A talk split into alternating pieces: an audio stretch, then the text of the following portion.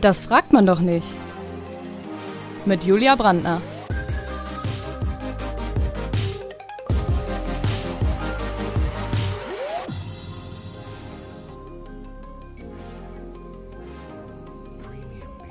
Heute mit Ex-Zeugin Jehovas Vanessa. Herzlich willkommen zu einer neuen Folge von Das fragt man doch nicht. Meine heutige Gesprächspartnerin habe ich durch Zufall über Instagram gefunden und ich bin sehr happy darüber. Ich muss nämlich sagen, ich hätte selber nie daran gedacht, jemanden mit ihrem Background zu interviewen. Umso mehr freue ich mich jetzt. Sie war nämlich bei den Zeugen Jehovas und ist ausgestiegen. Aber darüber werden wir uns jetzt gleich noch genauer und ausführlicher unterhalten. Ich glaube, das ist ein ganz wichtiges Thema und ich habe aus der Community auch sehr tolles Feedback dazu bekommen. Und viele haben sich bedankt, dass meine heutige Gesprächspartnerin den Mut hat, über ihre Erfahrungen zu sprechen.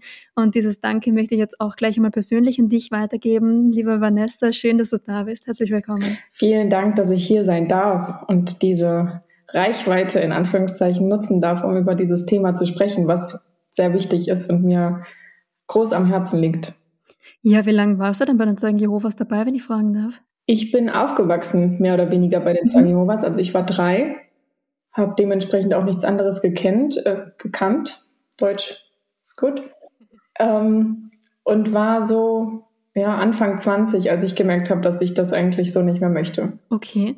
Äh, das ist jetzt wie lange her? Fast zehn Jahre. Fast zehn Jahre, okay.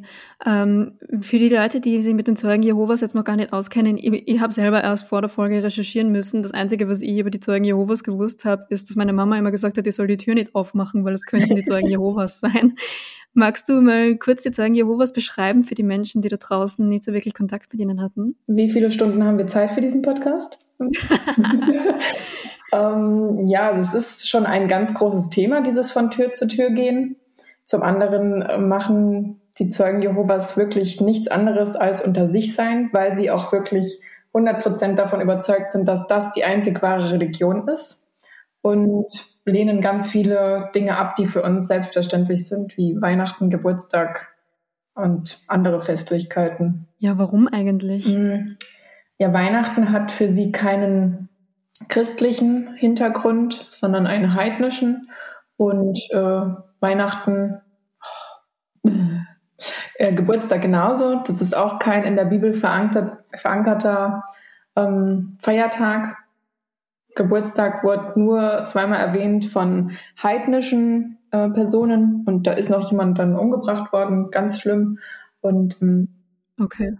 das den Zeugen Jehovas ist es wichtig, wirklich zu 100 Prozent sich an das zu halten, was in der Bibel steht, um Gott zu gefallen. Ja, die haben da auch eine sehr wörtliche Auslegung, habe ich gelesen. Gell? Ja, sie sagen, die Bibel legt, Oder eine sehr eigene. Ja, die Zeugen sagen, die Bibel legt sich selber aus. Also da muss man nichts reininterpretieren. Wenn man mhm. hier etwas liest, dann erklärt sie sich auf der anderen Seite. Das ist auch ein spannender Zugang, weil eigentlich ist ja Lesen auch immer irgendwie Interpretationssache, oder? Ja, eigentlich schon. Ja.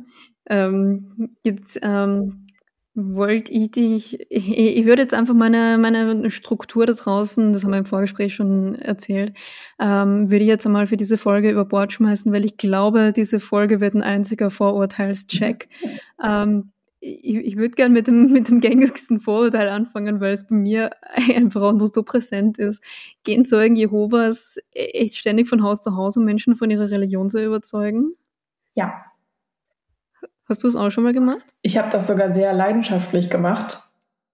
Ich habe mich verpflichtet, ähm, einen Titel anzunehmen dort, der heißt Pionier. Das heißt, dass man 80 Stunden im Monat nur damit verbringt, von Tür zu Tür zu gehen und mit anderen Menschen über mhm. die eigenen Glaubensansichten zu reden. Wie ist da so die Erfolgsquote? Ja, das muss man ja daran messen, was man als Erfolg verbucht. Ne? Mein persönliches Ziel war, dass der Mensch, den ich an der Tür getroffen habe, ähm, mich mit einem Lächeln verabschiedet, um so ein bisschen das, das Bild über die Zeugen einfach zu verbessern. Und ich wollte was aus der Bibel vorlesen und ein interessantes Gespräch führen und hören, was der andere an der Tür ähm, so denkt. Also mich hat es einfach fasziniert.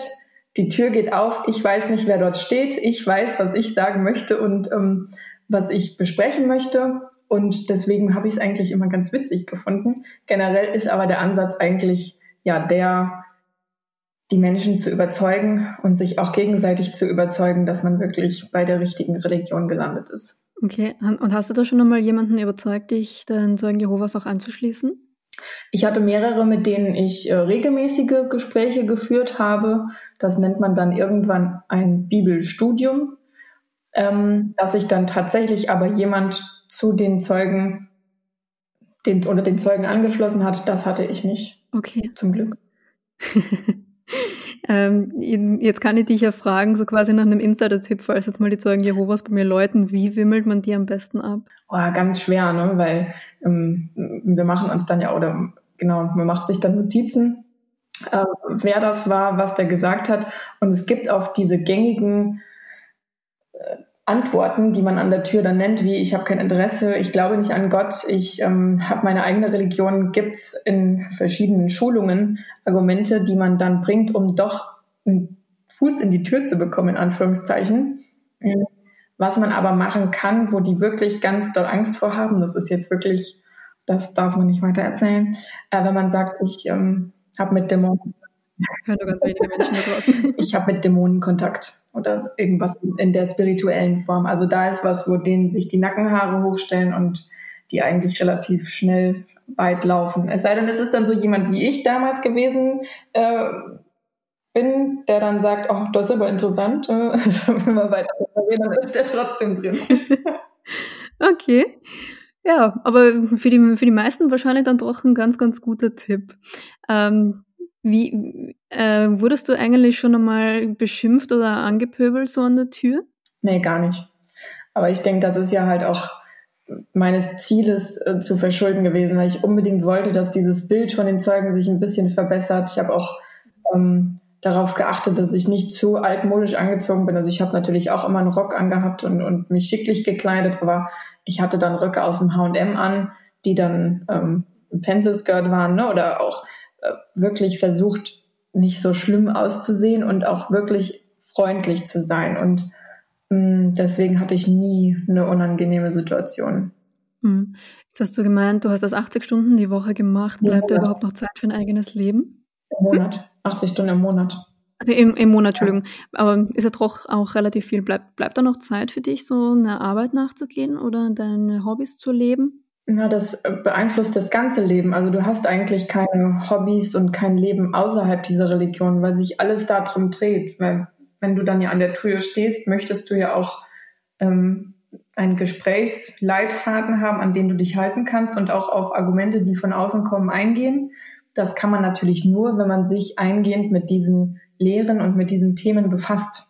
Das frisst also unheimlich viel Zeit und es gibt so viel Literatur und Bücher und Publikationen von den Zeugen Jehovas. Wenn man sich damit beschäftigen möchte, eingehend, wenn man ein guter Zeuge Jehovas sein möchte, dann frisst das schon unheimlich viel Zeit vom eigenen Leben auf. Hat dir eigentlich was gefehlt in der Zeit, wo du bei den Zeugen Jehovas warst? Weil du hast auch gemeint, es, es, frisst ja wahnsinnig viel Zeit. Weihnachten wird nicht gefeiert, Geburtstag wird gefeiert. Was hast du am meisten vermisst? Oder hast du überhaupt was vermisst, du bist ja damit aufgewachsen? Ja, ich habe viel vermisst, äh, was ich aber verdrängt habe, weil ich habe es ja nur so gekannt und auch so beigebogen bekommen, dass das richtig ist und ähm, dass genau dieser Lebenswandel Gott halt erfreut. Das war mir auch wichtig. Was mir gefehlt hat, war zum Beispiel Weihnachten. Ich fand das schon immer ganz toll, wenn alles geschmückt ist und der Baum da steht. Und meine eine Oma hatte auch immer einen Baum. Und die hat auch zum Beispiel die Ostereier für die anderen Cousins und Cousinen versteckt. Da habe ich mich dann immer so ein bisschen mit dazu gesneakt und mitgemacht. Und ähm, solche Sachen haben mir definitiv gefehlt. Klassenfahrten habe ich nie mitgemacht ähm, von der Schule aus. Geburtstage mit den Klassenkameraden habe ich nie mitgefeiert. Ähm, ich bin schon relativ früh ein sehr pragmatischer Mensch gewesen und habe dann gesagt, aber es ist halt so. Und irgendwie wird mir das irgendwann nochmal gedankt werden. Von welcher Seite auch immer. Deswegen habe ich mir da nicht so viel Gedanken drüber gemacht, wie viele andere in meinem Alter das tatsächlich gemacht haben. Ja, hat sich das eigentlich auf deine Beziehungen zu anderen Kindern ausgewirkt? Ja, ja, auf jeden Fall. Also ich habe ab der vierten Klasse ähm, ein paar Freundinnen gehabt, mit denen ich mich gut verstanden habe, aber mit denen habe ich nur während der Schulzeit Kontakt gehabt Und ähm, darüber hinaus gab es eigentlich wenig Berührungspunkte. Also ich durfte die eine Freundin durfte ich ab und zu besuchen, wenn ich mit ihr über biblische Themen gesprochen habe. Da muss man aber auch zu sagen, da sind meine Eltern wirklich extrem drin gewesen. Ganz viele andere Eltern bei den Zeugen Jehovas sind da nicht so extrem. Okay. Ähm, aber du hast dann ja, wenn du selber auch so leidenschaftlich Leute missioniert hast, hast du ja eigentlich schon auch nach den Werten gelebt, oder? Ja, ja, definitiv. Also mir sind auch nach wie vor einige von den Werten sehr wichtig, wenn es um Ehrlichkeit, Freundlichkeit und ähm, äh, diese Grundwerte geht. Ne? Das ist mir nach wie vor wichtig. Ähm, was, was hat dich dann im Endeffekt davon überzeugt, dann doch auszutreten?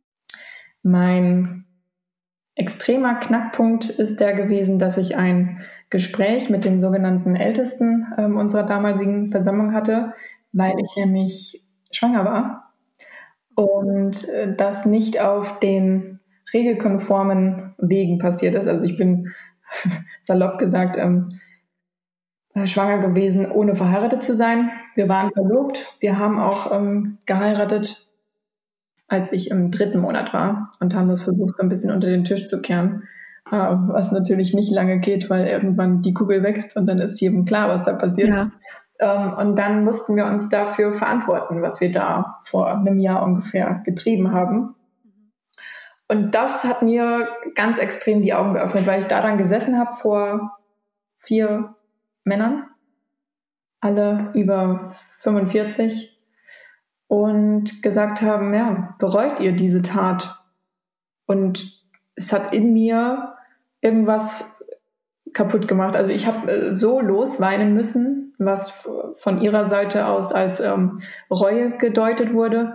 Ähm, aber es ist mir schwer gefallen zu sagen, ich bereue das, weil ich dann ein Leben in mir ausgetragen habe und ja auch einen ganz wundervollen äh, Sohn dadurch bekommen habe und das nicht mehr als, als, als Fehler ähm, oder als Missetat deklarieren konnte. Und dann hat so das ganze Gerüst für mich angefangen, richtig zu bröckeln. Ja, es ist ja auch irgendwie hart, quasi zu fordern, dass jemand bereut, sein ein Kind zu kriegen.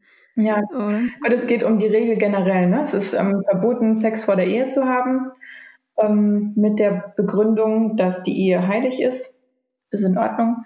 Und auch genauso, dass halt ähm, ungewollte Schwangerschaften passieren können, wenn man sich über dieses Gebot ähm, hinwegsetzt und man auch mit einem gebrochenen Herz da sitzen kann alles klar. Ne? Das ist, ist ja ein Fakt, der auch nicht nur in dieser Religion so ist. Ähm, nichtsdestotrotz ist es ja menschlich. Ne? Also es ist etwas, was mir auch definitiv fehlt. Da habe ich auch mit einer anderen Ausstegerin schon äh, mehrfach drüber geredet. Uns fehlt einfach was, in diesen jungen Jahren Erfahrung zu machen. Ähm, es geht gar nicht darum, mit 15 verschiedenen äh, Jungs zu schlafen, ehe man sich für einen festsetzt, sondern diese Erfahrung zu machen im Teenageralter, äh, jemanden kennenzulernen, ein Händchen zu halten, sich zu küssen, das erste Mal zu haben und so, das kennen die wenigsten Zeugen Jehovas, weil man eigentlich schon mit 18 Jahren, 19, 20 ist man schon fast zu alt, heiraten geht. Was mich da mal so interessiert ist, wie, wie kommt man dazu, sich dafür dann zu entscheiden? Weil das sind ja doch massive Einschnitte in das Leben. Dein ganzer Freundeskreis ist dort, hm, deine Familie ist dort und diese Berieselung von dieser, diesem Wunsch, Gott zu gefallen und das Richtige zu tun. Und wir haben die richtige Religion. Das ist etwas, was schon ganz früh auch Kindern beigebracht wird und das beschäftigt das ganze Leben von vorne bis hinten. Und es gibt viele, die schon als, als Kinder sagen, das passt mir nicht, das mache ich nicht mit. Und ich denke, das ist eine Typfrage. Ich war schon immer in Anführungszeichen hörig. Wenn meine Eltern gesagt haben Nein, dann war das für mich Nein, dann habe ich nicht noch ein zweites Mal nachgefragt. Und ähm, diese Regeln waren für mich auch klar. Das ist dort wie ein Schutz. Also so wird einem eine Regel ähm, verkauft. Es ist ein Schutz für dich, für dein Leben. Es ist was Gutes. Es ist gut gemeint und es hilft dir, ein, ein gutes Leben zu führen, wenn du dich an die Regeln hältst. Okay. Ähm, wie läuft es denn da ab, wenn man dort austreten möchte? Es gibt verschiedene Möglichkeiten. Entweder ähm, hätte das auch gut nach unserem, in Anführungszeichen, Fehltritt passieren können, dass gesagt worden wäre, ihr dürft nicht mehr dabei sein, weil wir nicht finden, dass ihr das wirklich bereut und es euch wirklich leid tut. Ähm, hätte es auch sein können, dass man nicht mehr dabei sein darf, offiziell, oder aber man schreibt einen Brief oder ruft einen der Ältesten an und sagt, dass man nicht mehr dabei sein möchte. Okay, also eh wie in der katholischen Kirche wahrscheinlich auch. Ähm, wie ist, es, ist es schwer? Kriegt man, kriegt man Druck von außen? Ja, also ich habe in der Zeit, wo ähm, ich gemerkt habe, dass ich nicht mehr dabei sein möchte, das ist ja wie gesagt ein Prozess gewesen, mich immer mehr zurückgezogen, diese Zusammenkünfte weniger besucht. Ich bin nicht mehr von Tür zu Tür gegangen und habe das immer mehr auslaufen lassen. Und da fängt es dann irgendwann an, dass dann ähm, immer mehr Besuche ins Haus kommen und ähm, versucht wird zu reden und, und man gefragt wird, was einen dann hindert und was es für ein Problem gibt, warum man nicht mehr macht. Und ähm, wenn man dann sagt, man macht das alles nicht mehr mit, dann wird das noch stärker ausgeübt. Okay, also sie üben quasi wirklich psychischen Druck aus und stehen dann wirklich vor deiner Tür und wollen dich dann quasi mit psychischer Gewalt dazu bringen, wieder hörig zu werden? Ja, sie meint es sie meint's gut. Genau, bei mir haben auch, ich weiß nicht, wie oft die Tür geklingelt, weil ähm, mit mir gesprochen werden sollte. Mein Telefon hat ähm, mindestens einmal in der Woche gerappelt, ähm, ob man nicht doch nochmal reden möchte. Ähm, ja, ob ich Hilfe brauche, dann auf einmal.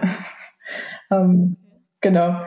Nee, das, ähm, wenn man einen Brief schreibt, dann wird das in der Regel ähm, einmal noch nachgefragt und dann wird es aber akzeptiert. Also dann hat man auch natürlich trotzdem noch die Möglichkeit, wieder zurückzukommen. Dafür muss man dann aber regelmäßig zu den Zusammenkünften erscheinen und zeigen, dass man den Lebenswandel ähm, wieder konform führen möchte. Okay. Gibt es sowas oft? Hast du da, hast du da einen Einblick? Also von meinem Gefühl her aus ähm, gibt es das schon oft, ja. Also es ist ähm, vor allem bei jungen Leuten vermehrt der Fall.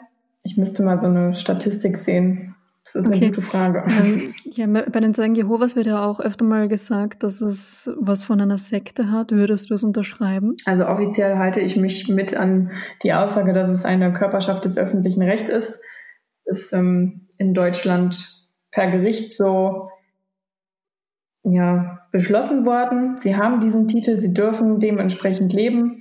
Ich kann sehr gut verstehen, dass viele andere das anders sehen, habe aber letztens einen guten Vergleich dazu gelesen von einem auf Instagram, der hat geschrieben, du kannst ja finden, dass eine Tomate eine, ein Gemüse ist, aber tatsächlich ist es eine Frucht.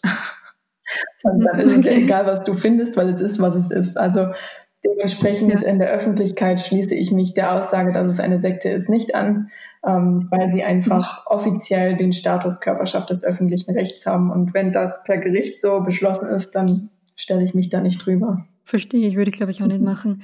Ähm, was hat es bei den Zeugen Jehovas eigentlich mit dem Thema Blutspenden auf sich? Warum ist das verboten? Dass da so ein äh, Riesenthema draus gemacht wurde, das habe ich schon nicht verstanden, als ich dabei war, weil tatsächlich ähm, ist es ja klar, dass es einfach Behandlungen gibt, wo man Blut braucht. Und bei Kindern kann man diese Entscheidung gar nicht treffen. Also wenn ich jetzt mein Kind im Krankenhaus liegen hätte und es müsste eine Bluttransfusion haben und ich würde Nein sagen, dann würde das per Gericht entschieden und ich wäre ent, sagt man, das Wort, entfallen, ähm, ja, ich hätte, ich hätte das nicht mehr zu entscheiden, weil das Kindeswohl an oberster Stelle steht. Deswegen konnte ich das nicht verstehen, warum man da so einen riesen Zirkus drum macht. Generell ist die Aussage ja schlau, dass das Blut ähm, heilig ist und auch einfach Krankheiten übertragen kann. Ne, ist auch klar, was, was das für Komplikationen geben kann. Und ähm, es gibt mittlerweile super viele Alternativen ne, um, wenn man eine geplante Operation hat, tatsächlich kein Fremdblut äh, bekommen zu müssen. Das ist bei denen wirklich ein ganz extremer Punkt, dem ich noch nie so richtig hinten dran stehen konnte. Aber da muss man halt diesen starken Glauben und diesen starken Wunsch, Gott zu gefallen und die Liebe und die Gottesfurcht mit einbeziehen, dass sie sagen, ich möchte lieber in dieser Welt sterben und mich an die Regeln von Gott halten, als ähm, Blut zu bekommen und ein paar Monate länger zu leben, dafür dann aber meine Chance auf das Paradies verspielt zu haben. Okay. Das, das wollte ich dir nämlich auch noch fragen. Hast du jetzt wo du ausgetreten bist, hin und wieder Angst, nicht mehr ins Paradies zu kommen? Oder dass sich das dann so nach dem Tod noch rächt? Nee, also da bin ich ganz froh, dass ich diese Sorge nicht habe. Gerade als die ähm, Pandemie gestartet ist, habe ich gedacht, oh, wie witzig das wohl sein muss, wenn man jetzt noch in den Reihen dabei ist, weil das ist ja so ein bisschen was von dem Endzeit-Szenario, was ähm, da ganz groß besprochen wird, immer ähm, eine solche nach der anderen und so weiter. Ähm, und aber gar nicht. Also ich habe vielleicht ähm, einmal im Jahr, denke ich so, wie wäre das, wenn sie recht hätten? Und dann berufe ich mich aber immer wieder auf den Gedanken, dass Gott Liebe ist. Also wenn es wirklich dieses Konstrukt Gott, so wie es, sie es lernen, ähm, Liebe ist, dann wird er sehen, wie mein Herz ist und dass ich nach wie vor ein guter Mensch bin und mich an die wichtigen Werte halte und, und versuche, mein Bestes im Leben zu geben. Nur halt nicht mehr durch diese Religionsgemeinschaft, ähm, und bin dann wieder ganz beruhigt. Ja, ich, ich denke mir eh auch, das habe ich mir, die Frage habe ich mir im Religionsunterricht früher auch immer gestellt, also ich bin ja katholisch in die Schule gegangen, da habe ich mir auch immer gefragt, warum predigen sie ständig, dass Gott alle Menschen liebt, außer sie machen das, außer sie haben eine Abtreibung, außer sie sind homosexuell oder sie gehen nicht in die Kirche. Ich denke mir, das, das steht doch wahrscheinlich nirgends in der, Bibel, in der Bibel. Nee, ich habe mir auch schon ganz früh so mein eigenes Bild von, von Gott zusammengeschustert und mir irgendwann gedacht, so manche Sachen passen halt einfach nicht zusammen. Und auch wie manche von denen ähm, in der Religion sich benehmen, ja. passt nicht zusammen. Und da habe ich mir dann schon ganz, ganz schnell diese Gedanken nicht mehr gemacht, dass ich wie zum Beispiel bei den Katholiken in der Hölle landen werde und, und ewig schmoren werde. Also da bin ich zum Glück, zum Glück ganz frei von, habe aber viele andere schon kennengelernt, die wirklich dann zwischendurch gesagt haben, oh Gott, ich glaube, irgendwie ist da doch was Wahres dran und ich, ähm, ich muss wieder zurückgehen. Wie, wie ist denn, äh, wie, findet so der Alltag als Zeugin Jehovas statt? Ist da die Religion ständig präsent oder hast du auch so Momente, wo du so unter Anführungszeichen normal leben kannst? Ja, das ist so ein schöner Spruch, den die Zeugen Jehovas immer wieder sagen. Ähm, das ist nicht nur eine Religion, der man angehört durch ähm, Vererbung, sondern das ist eine Entscheidungssache und dann ist man 24 Stunden ein Zeuge. Das beginnt dann schon morgens damit, dass man einen Bibelvers aus dem Tagestext, so heißt diese Broschüre, liest, wo dann unten drunter ein Artikel ist aus einem ehemaligen Wachturm. Mit diesem soll man dann also in dem Tag starten. Eigentlich. Was ist der Wachturm? Der Wachturm ist ähm, eigentlich mit eins der am besten verbreitetsten Zeitschriften der Zeuge Jehovas. Der Wachturm und das Erwachet. Ja, sind zwei dünne Heftchen, ähm, die, ich müsste jetzt lügen, entweder 14-tägig oder wöchentlich erscheinen. Ja. Okay, nee, Entschuldige, jetzt habe ich dich unterbrochen. und dann äh, versucht man sich mehrmals am Tag ähm, darüber nochmal Gedanken zu machen und sich daran zu erinnern, was das für ein Text gewesen ist. Und ähm, früher war es so, mittlerweile mit der Pandemie ist das auch nicht mehr so, gab es ähm, zwei Zusammenkünfte ähm, in der näheren Umgebung, in der man sich mit den anderen Zeugen Jehovas getroffen hat. Gibt es eigentlich, wenn man über die Zeugen Jehovas spricht, dann hat man ja immer das Gefühl, das ist alles sehr, sehr negativ. Gibt es auch was Schönes daran, bei den Zeugen Jehovas zu sein, an was du dich erinnerst? Das Schönste und auch was ähm, ich denen immer noch zugute halte, ist die Gemeinschaft. Also wenn man irgendwo im Urlaub gewesen ist, egal, also wirklich ganz egal, wo das war, auch egal in welchem äh, Bundesland, Kontinent, ganz egal, immer wenn man irgendwo Zeugen Jehovas getroffen hat und man hat gesagt, hi, ich komme von dort und dort, äh, dann war man wie befreundet, als würde man sich schon immer kennen. Und diese, diese Gemeinschaft, ähm, die man dann nutzen konnte, das war immer was Schönes. Aber jede Medaille hat ja auch eine andere Seite. Ähm, das kommt halt nur zustande dadurch, dass überall das Gleiche gelehrt wird und die gleichen Schemata immer wieder durchgesetzt werden und immer das Gleiche gesagt wird und von allen das Gleiche erwartet wird. Also ähm, ja, das ist was Schönes, aber es ist halt auch was Beklemmendes irgendwann. Da geht ja auch irgendwie jede Individualität verloren. Oder? Ja, da, also individuell gibt's da nicht. Ich habe ähm, gegen Ende meiner Laufbahn dort pinke Haare gehabt und habe mir wirklich ähm, böse Sachen auch dann an den Kopf werfen lassen müssen. Das ist, ähm, gibt's nicht. Da gibt es auch ganz strenge Kleidervorschriften, oder? Ja, also äh, die Frauen tragen wenn Sie in die Zusammenkünfte gehen und wenn Sie von Tür zu Tür gehen, definitiv einen Rock. Der darf auch nicht kürzer sein als das Knie. Also da hatte ich auch immer wieder meine Diskussionen, weil wie gesagt, habe ich Röcke aus dem H&M getragen, die dann je nachdem, äh, welche Saison wir dann gerade hatten, eben nicht weit über das Knie gegangen sind. Das hat ja sonst keiner getragen. Da war ich froh, dass ich einen Rock gefunden habe, der bis zum Knie ging. Und ähm, habe mir dann da anhören müssen, dass ich die Männer ähm, dazu verleite, ähm, falsche Gedanken zu haben. Was hätten Sie ja, genau. Also Knie ist schon wirklich ähm, sexy. ja. ja schwierig, ja. ja. Irgendwie schon, oder? Aber äh, bereust du jetzt, wenn du so darauf zurückschaust, die Zeit oder kannst du seinen Frieden damit schließen? Hm, ich, nee, bereuen kann ich das nicht. Das ist was, was dazugehört. Das hat mich auch zu dem gemacht, was ich jetzt bin. Auch noch ein Punkt, äh, wo du gerade gefragt hast, was positiv war. Ähm, Rhetorik lernt man sehr gut. Man lernt Vorträge zu halten und, und sich zu artikulieren und mit anderen zu unterhalten. Das ist was, was man dort äh, sehr exzessiv gelernt hat auch. Also es gibt ähm, in einer dieser Zusammenkünfte die Theokratische Predigtdienstschule, so heißt die. Da ähm, hat man dann verschiedene Aufgaben und Themen, zu denen man sich vorbereitet. Und das ist schon was, wo man lernt, ähm, Struktur in so ein Gespräch reinzubringen und einen Vortrag zu halten, der andere mitnimmt und auch ähm, die Angst zu verlieren, vor größerem Publikum zu reden. Also das war eine Sache, die mir in vielen kommenden Lebenslagen geholfen hat. Ähm, definitiv und auch auf andere Menschen zuzugehen und da keine Scheu zu haben, keine Angst zu haben. Aber bereuen, dass ich dabei war, kann ich nicht.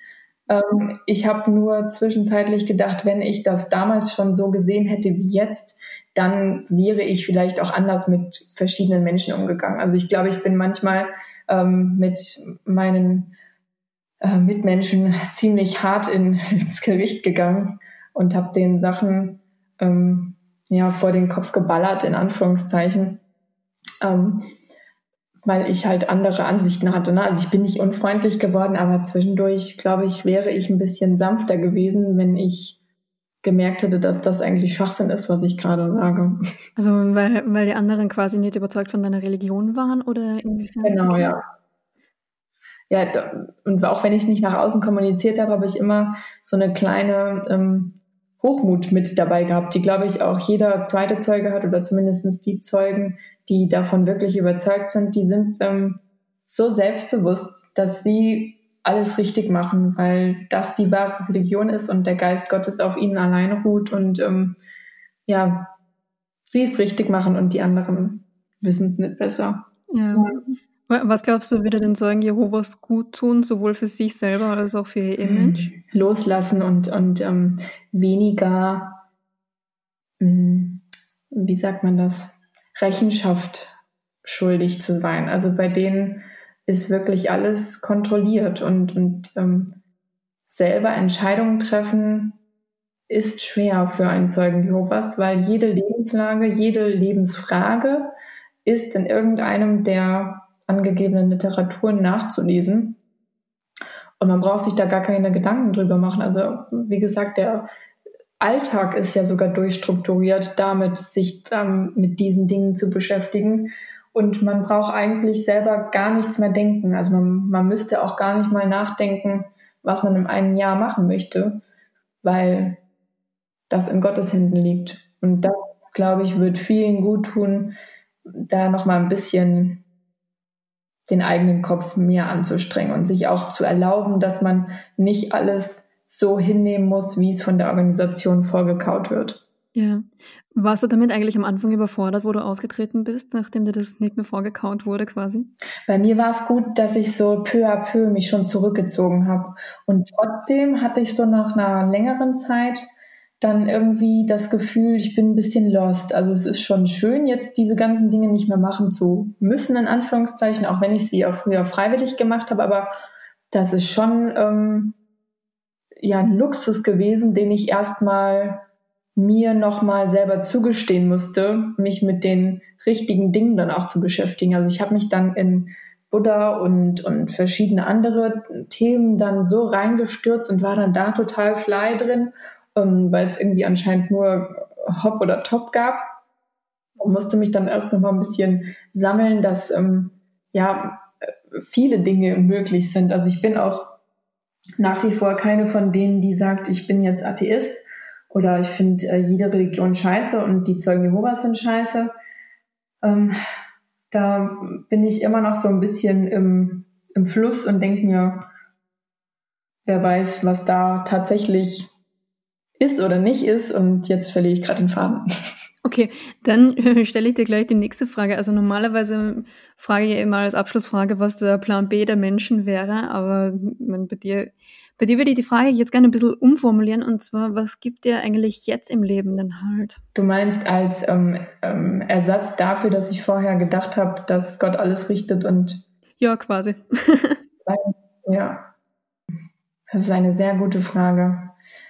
Mir gibt meine Familie definitiv halt die auch jetzt mittlerweile eine ganz andere Struktur und Tiefe und Innigkeit hat, als sie das früher gehabt hat, wo ich gedacht habe, das wäre meine Familie.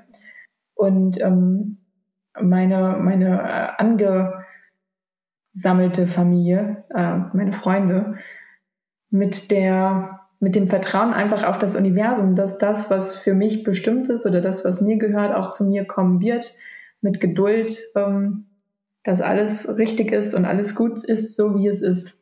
Vanessa, ich finde, das ist ein unglaublich schönes Schlusswort. Möchtest du noch etwas loswerden an die Community? Ja, es tut mir leid, dass ich ein bisschen fahrig und manchmal ein bisschen zottelig geredet habe. Finde ich gar nicht, dass du das ich bin ein bisschen aufgeregt, wenn es um das Thema geht. Ähm, ich möchte auch gerne wieder viel mehr über Zeugen Jehovas reden, weil ich denke, da gibt es einfach viele offene Fragen die gestellt werden dürfen und die auch beantwortet werden dürfen. Ich denke, dass man da viel offener mit ähm, umgehen muss und auch vor allem viele, die dabei gewesen sind, müssen viel mehr Gehör bekommen, um darüber zu reden, was sie erlebt haben, was sie erfahren haben und dass das in Ordnung ist, dass sie sich dagegen entschieden haben und ähm, ja, was das auch für Schwierigkeiten mit sich bringt. Also da denke ich, ist ganz, ganz viel Luft nach oben, ähm, noch mehr darüber zu reden. Deswegen bin ich manchmal so, wenn eine Frage kommt, wo fange ich an? Also deswegen habe ich ja am Anfang gefragt, wie, viel, wie viele Stunden haben wir für diesen Podcast? Also ist, dieses Thema ist so riesig und das ist ja auch äh, lebensfüllend einfach, dass ich da manchmal gar nicht den, klaren Satz äh, definieren kann und mich dann um Kopf und Kragen rede. Das tut mir also leid, wenn ich ein bisschen äh, fusselig wirke manchmal. Ich finde, das hast du gar nicht. Ich finde, du hast das wahnsinnig toll gemacht. Das war total schön, mit dir zu reden. Mir hat sehr, sehr viel Spaß gemacht. Danke, danke. Das ist Öl äh, auf meinem Haupt. Wie sagt man? Manchmal denke ich beim Reden, was laberst du da, Vanessa? Aber gut. Kenne ich sehr gut, mache ich auch sehr oft. Vanessa, auf jeden Fall vielen Dank. Äh, möchtest du noch Werbung für dich selber machen? Möchtest du noch äh, auf irgendwas aufmerksam machen für Leute, die vielleicht auch bei den Zeugen Jehovas sind oder waren oder gerne aussteigen würden? Ja, wenn jemand gerne aussteigen möchte und, und einfach einen Gesprächspartner sucht, ich bin dafür offen. Ich habe auch vor äh, anderthalb Jahren ein Fernstudium zur Psychotherapeutin genau deswegen angefangen, weil ich einfach viel mehr ähm, ja, Fachwissen oder Fachhilfe dort anbieten möchte, weil ich weiß, wie schwer das sein kann, weil man ja auch dann seine Familie und Freunde komplett verliert und hinter sich lassen muss. Ähm, und ich weiß, dass viele von uns in psychologischer Betreuung sein müssen. Deswegen wenn jemand mit mir gerne reden möchte, weil er gefunden hat, dass ich mich okay anhöre, dann ähm, kann man das gerne auf Instagram unter nicht.einheitlich machen. Verlinke ich auch gerne in den Show Notes. Danke, Vanessa. Ich wünsche dir noch einen wunderschönen Abend und euch da draußen auch. Tschüss. Vielen Dank. Ciao. So, eine kleine Bitte habe ich noch, bevor du gehst.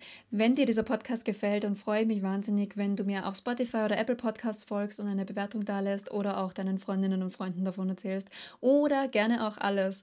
Das hilft mir in Zukunft, diesen Podcast auch noch weiterhin betreiben zu können. Danke für deinen Support. Ich küsse deine Augen, mögen deine Ärmel beim Spülen immer noch oben rutschen. Tschüss!